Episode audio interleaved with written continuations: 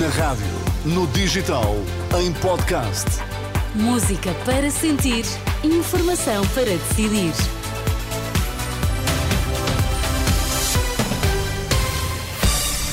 Notícias aqui na Renascença, às 7 horas. Para já, Miguel Coelho, quais são os títulos eh, em destaque neste momento? Redução de horas de funcionamento dos helicópteros do INEM está a gerar atrasos no transporte de doentes. A denúncia é do Sindicato dos Pilotos da Aviação Civil. OMS pede que se mantenha a vigilância face ao aumento das hospitalizações de doentes com Covid-19. Notícias no T3 com Miguel Coelho. Devido à redução do número de horas de funcionamento dos helicópteros da emergência médica, estão a registrar-se atrasos no transporte dos doentes. É o Sindicato dos Pilotos da Aviação Civil que denuncia. Indica que há casos em que a ambulância chega primeiro ao hospital do que um helicóptero. Tiago Lopes, presidente do sindicato, dá como exemplo o que aconteceu hoje na região norte. Olha, não vamos mais longe. Hoje aconteceu uma situação, acabámos de saber há bocado, eh, dois doentes eh, transportados de Mugadouro para Bragança. Um foi via aérea, de helicóptero, o outro foi via terrestre, de ambulância.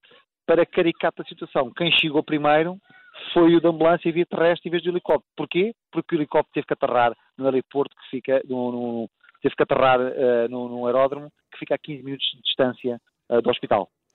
Não sendo um helicóptero do INEM, não pôde aterrar eh, no hospital, fazendo atrasar o transporte do doente, relata o presidente do Sindicato dos Pilotos de Aviação Civil, nestas declarações ao jornalista Vasco Bertrand Franco. Em causa está uma medida aplicada no início deste ano que reduz o número de horas de funcionamento dos quatro helicópteros do INEM em todo o país, uma vez que dois não funcionam durante o período noturno. A Renascença já pediu esclarecimentos à emergência médica sobre estas denúncias do SPAC, até agora sem resposta. E a pressão nos hospitais pode aumentar nos próximos dias devido às baixas temperaturas previstas para o país a partir de amanhã. O alerta é deixado na Renascença pelo presidente da Associação de Administradores Hospitalares. Continuamos a ter uma procura elevada, continuamos num surto de gripe, eh, podemos ter um aumento de procura, sabemos que vem e uh, os próximos dias serão muito frios e, portanto, não, não estamos livres de voltar a ter uma, situações mais difíceis com aumentos de procura e com dificuldades de resposta a essa, essa procura súbita. Eh, podemos voltar a ter cenários mais, mais gravosos e com maiores tempos de espera, já esta tarde, aqui na Renascença, o secretário de Estado da Saúde disse que o governo está a monitorizar a situação. Ricardo Mestre admite que o horário dos centros de saúde pode vir a ser reforçado, como aconteceu no Natal e no Ano Novo. E a Organização Mundial da Saúde alerta para o aumento das hospitalizações e internamentos intensivos de doentes com Covid-19. Esta tarde, em conferência de imprensa, o diretor-geral da OMS pediu que se mantenha a vigilância sobre o vírus. Noutro plano, Tedros Ghebreyesus avançou que, por falta de segurança, a OMS OMS cancelou pela sexta vez consecutiva a entrega de medicamentos a Gaza. O Instituto Politécnico do Porto vai despedir um professor e suspender dois devido a denúncias de assédio sexual e outra de assédio moral.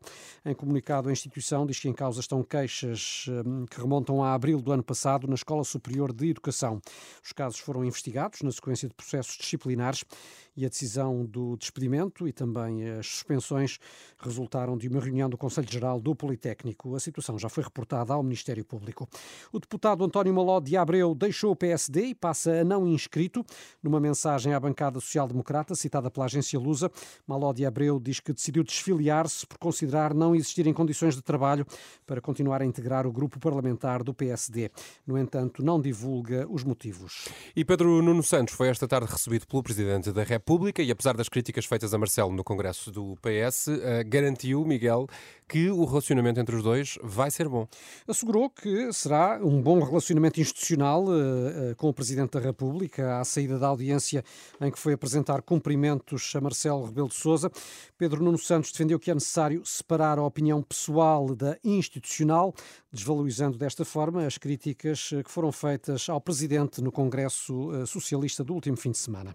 Não, não, não, me parece. Num Congresso como imaginam, os eh, delegados e, os, e, quem participa no Congresso deve falar com toda a liberdade e fê-lo com toda a liberdade, manifestando aquela que é a opinião individual de quem falou. E isso deve ser respeitado. É assim que, é, é assim que funciona um partido aberto e democrático como o Partido Socialista. Agora, isso não quer dizer que uh, o secretário-geral do Partido Socialista ou que, o, ou que, a liderança do Partido Socialista tenha o mesmo posicionamento no que diz respeito à relação com o Sr. Presidente da República ou a mesma opinião uh, da, daquilo que foi a atuação do Sr. Presidente da República. E, e nós temos que separar aquilo que é a opinião individual de, de, militantes e delegados e dirigentes até do Partido Socialista com aquela que é a posição institucional do PS. Secretário-Geral do PS esta tarde no Palácio de Belém. Estamos a exatamente dois meses das eleições. É a 10 de março que os portugueses vão ser chamados a solucionar a crise política aberta com a demissão do Primeiro-Ministro. Nesta edição das sete temos o comentador da Renascença, Henrique Monteiro. Henrique, boa tarde. António Costa demitiu-se a 7 de novembro e ainda estamos a dois meses das eleições. Vistas agora as coisas, Marcelo Rebelo de Sousa poderia de alguma forma ter abreviado este processo?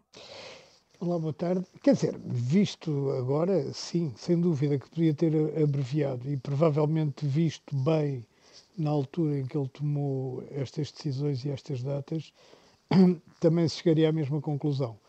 Nós estamos agora com dois meses com um governo de gestão praticamente para nada. Já, já, já está tudo definido em termos de lideranças partidárias, candidatos eh, podíamos ter começado a contar há mais tempo o prazo para as eleições. Mas a verdade é que, apesar de estar em gestão, o governo tem-se desdobrado em anúncios de, de, de obras e de projetos.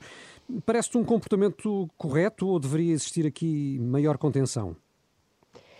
Bem, quer dizer, parece-me que o governo está a fazer uma campanha paralela do Partido Socialista. Quer dizer, por um lado, uma, uma campanha Partido Socialista, Pedro Nuno Santos, o que é normal, e depois há uma campanha do governo que não é bem inaugura, mas vai a todo lado, não é? No outro dia foi, ontem, ou anteontem foi a uma estação de metro do Porto, que ainda não é bem uma estação, também já a semana passada tinha ido a uma estação do metro de Lisboa, ali na Estrela, que também não é bem uma estação ainda, que só fizeram lá os túneis, que vai a todo lado. Isto, isto só o Primeiro-Ministro. Depois os outros ministros também vão a todo lado. E, e, isso configura muita falta de contenção da parte do governo e, e, sobretudo, anúncios que são feitos, e no outro dia foram feitos e continuou. Vês isso como propaganda 2030. ou é excessivo dizer isto? É, quer dizer, eu não sei se é, se é propaganda, nem sei sequer se tem efeitos de propaganda, não é? Mas eu acho que o objetivo é claro. O objetivo é fazer propaganda. Agora, se conseguem ou não, eu penso que nós também já temos uma democracia suficientemente antiga.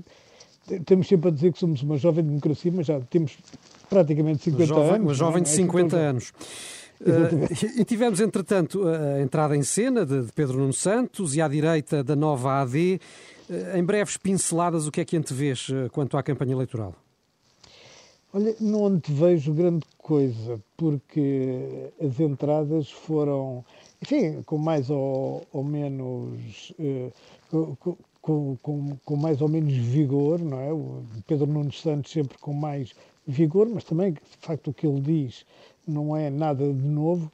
Uh, Luís Montenegro com mais hesitações, mas quer dizer, na verdade, não há nada de novo. E penso que há um erro do PSD, claro, que é o PSD está a tentar dar luta ao Partido Socialista com as armas que o Partido Socialista escolheu e eu acho que isso é um, é um erro.